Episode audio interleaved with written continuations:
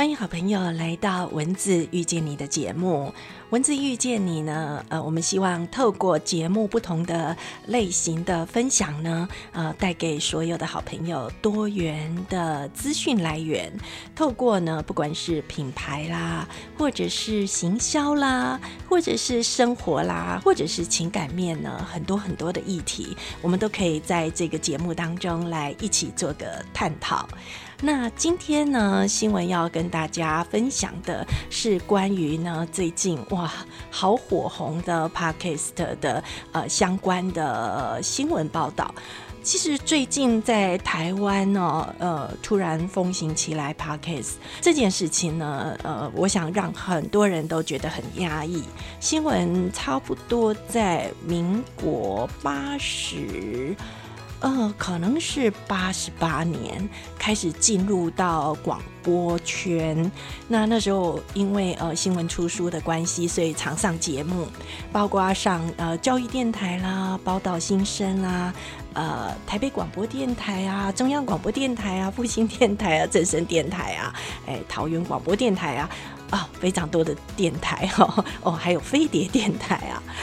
那时候新闻是一个来宾。那因为出书哈，呃，过去的宣传比较好处理，所以呢，五南出版社呢就帮新闻呃敲了很多的通告。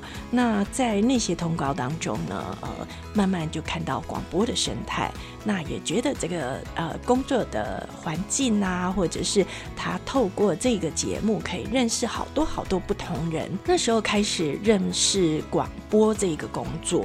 那在呃教育电台蔡淑芝小姐的邀请之下呢，呃，开始跟她做了一季的节目。那我想这是新闻很美好的开始哈。后来呢，透过新闻的同学啊、念诺啊、好朋友国胜的邀请呢，新闻后续呢也开始呃进入广播的制作跟主持的工作。那在呃这些年的磨练当中呢，呃，学习到非常多的呃广播的应用跟。知识，那刚开始也是呃很挫的哈，哎不知道怎么讲啊，然后讲起来呢都很像在演讲哈，然后每天都要背很多很多很多的逐字稿，这个是呃在现在广播人来看呢是觉得匪夷所思哈，呃因为过去啊觉得自己怕讲不好啊，所以都会呃背好逐字稿。加上呢，以前呢，早年在录广播的时候呢，没有这么好的软体哦，所以在录广播的时候，我们有时候会用那个 M D 带录。那你知道那个剪辑是很难的，哎，新闻到现在都不会哈，我想以后也不会，因为那个不是那么容易的事情。所以呢，呃，以前大概不会有那么完美的节目啦，大部分都是原生原样的出去。那准备工作呢，就要非常的仔细。不过呢，后后来呢，新闻呃真正独立开始主持的时候呢，有一个呃很棒的软体叫打类。那那时候那个软体呢，哇，那个剪接真是好用哎。嗯，因为它是视窗概念，然后让新闻很快的就进入到那个系统里面开始做节目，所以开始新闻也做了很多类型的节目。那最主要的就是新闻的主力啦，因为呃医疗保健毕竟还是新闻的。的主要的专业，所以呢，呃，新闻那时候有主持一些儿童的健康的节目。那后来呢，因为新闻很喜欢台湾文化，还有呃心理呃智商相关的职场相关的节目，陆陆续续呢也开了相关类型的节目。那这些都是新闻很喜欢的节目，所以呢，呃，在那时候做节目都非常的快乐哈。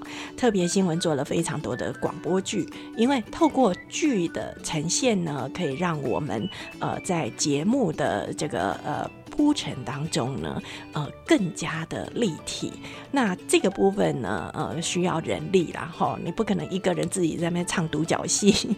所以，呃，做广播剧呢，呃，可能真的是要团队。那如果个人做的话呢，大多呢，只能呃，是以聊天型的节目为主。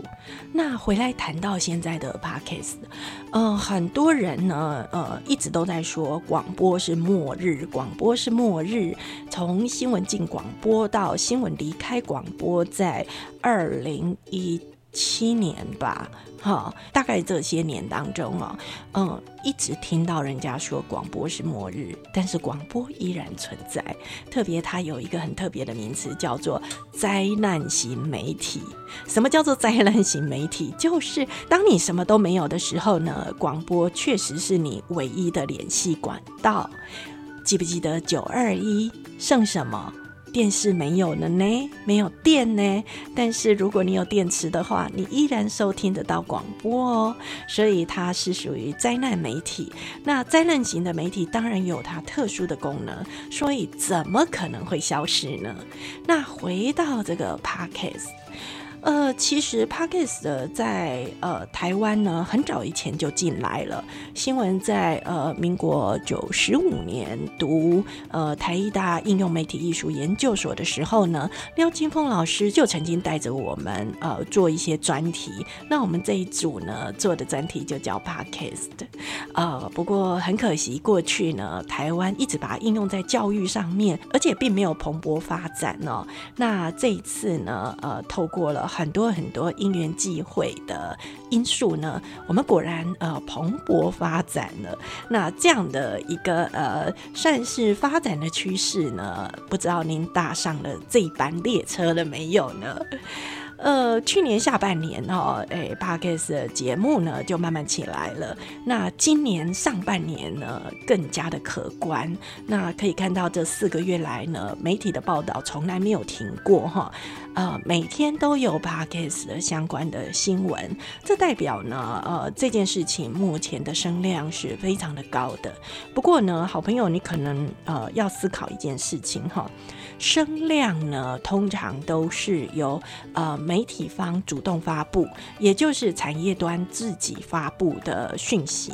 那这样的讯息呢，代表呃实际的声量吗？呃，就可就未必喽。所以透过呃这个媒体端的这个讯息呢，我们可以知道，哦，原来呢，呃，最近很多人呢都注意到这个讯息，然后这件事情呢，目前是台湾很被重视的事情。但是它有没有到说，呃，真的有这么多的消费者在听呢？这个可能是我们也得去思考的这件事情。不过最近呢，呃，有厂商呢做了呃问卷调查哈，哎，确实发现呢，哎，蛮多人听 podcast 的，而且特别呢是属于三四十岁的这种年轻人哦。那除了三四十岁的年轻人之外呢，还有一个族群就是高知识分子。哎，这个意思是说，哎，大学研究所毕业的人呢，可能呃他们在生活上啊，呃，对于 podcast 的需求呢。呃是比较高的。那所谓的 podcast 的需求呢，可能就是在我们呃通勤啊、做家事啊，或者是工作当中呢，呃是比较多人在运用这个媒体的讯息的哈。在听节目的你呢，呃，我想对 podcast 的一点都不陌生。但是如果呃是外面呃一般的朋友呢，可能他们没有在听 podcast 的节目，所以他们。对 Podcast 的是陌生的，所以这一块呢，怎么样让大家都能认识到它，而且知道它是呃很适合我们的这种呃生活啊、呃陪伴啊，或者是给我们一些知识讯息的来源呢？呃，这个部分呢，有赖很多很多好的节目继续进场，然后呃，透过很好的行销啦，可以帮助我们呢，呃，在这个台湾的 Podcast 市场呢。呃，营造更好、更高品质的呃节目，然后吸引更多人来听这个节目。新闻在九月十九号呢，在华范大学新北中心有一堂关于 Podcast 的分享会。那在这一堂当中呢，呃，新闻会告诉大家很多关于这个广播啊，它的历史、Podcast 的呃相关的讯息，以及呢，我们也会分享一些做音频节。节目的趣味的事。那透过呢这样的分享，我们也希望能够呃召集更多更多有志之士哦，呃，不管您是专业人士，或者是您一直有这种呃广播的梦想，或者是您呢呃想要透过它来增加自己的专业曝光度呢，都非常的欢迎来参加这一场说明会。那这场说明会呢，呃，大概会有一个半小时的时间。透过这一个半小时的说明会当中呢，新闻也会告诉大家哈，做节目没有那么难。呃，最主要是你怎么样找出这个社会大众喜欢的议题，然后这个议题呢，又是你拿手、你的专业或者是你有资源的议题。那透过这个议题呢，怎么样去呃把它抽离出有价值的讯息来跟所有的好朋友分享呢？这件事情非常的重要哦。每个节目。呢要红哦，啊，都是需要一段时间的耕耘的。那除了现在呃当红的这种各种社群平台之外呢，其实你呀东西有没有料这件事情很重要，因为有料就容易被看见，没料呢大概呃听一两次就会 say 拜拜了哈。所以呃，podcast 的节目经营呢，其实并没有很困难，进入门槛也没有很困难。只要呢，你对这个有梦想，欢迎九月十九号呢，我们相聚在华范大学新北中心，我们一起来聊聊 Podcast。那新闻在当天也会介绍一些台湾哦，呃，做的很好的 Podcast 的节目。那我们来观摩、聆听他们呃怎么做的，而且他们在做的过程当中呢，虽然不落。专业人士这么的有技巧，但是亲和力可是很棒的，品质呢？也不输专业人员、专业设备，到底怎么做出来的呢？我们九月十九号见就知道了。不过这个说明会呢，好像是需要报名的哈。如果大家对这个有兴趣的话，可以在 FB 搜寻华范大学新北中心，那呃稍微浏览一下底下的讯息，应该有一则就是提到这个 Podcast 的说明会，在九月十九号当天。那如果这一堂错过了，呃，你刚好有事也没有关系，因为呃，华办大学新北中心好像有在开另外一堂课，可能在十月吧。呃，大家注意一下，因为上面有写啦，新闻没记那么多哈。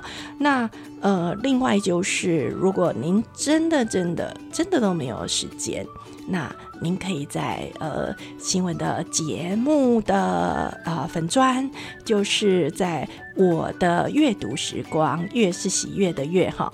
我们的阅读时光这个粉砖里面呢，呃，可以留言，或者是在我们的这个 hosting 的平台，我们的 Fast Story，在这个节目呢，除了帮我们按赞、按心等分享之外之外呢，呃，下面也可以帮我们留言，那新闻会告诉您呃相关的讯息，或者是有相关的问题，也欢迎。哦可以询问新闻新闻广播的资历呢，大概在十五年以上吧，吼，可能接近二十年。详细的时间我也没有在计算。不过在这当中呢，新闻比较拿手的是节目企划，那也拿过两次节目企划的金钟奖。那呃，节目奖呢拿过一次，所以总共拿过三座。那入围过两次的广播剧，大型的广播。剧，一个是台湾小品故事，一个是台湾企业家的故事。这些资历呢，并不是要告诉您说新闻很专业很棒，而是要告诉您，新闻是护理人员，不是专业的广播人员。但是如果你想做好一件事情，一样不会太难，只要有心都做得到。那我们今天文字遇见你就就分享到这里哦，还是一样，呃，要邀请您帮我们按赞、按心等。帮我们分享给你的好朋友，然后呃，也可以欢迎到我们的粉砖，我们的阅读时光，月是喜悦的月，呃，帮我们留言分享，感谢您哦，我们下回见。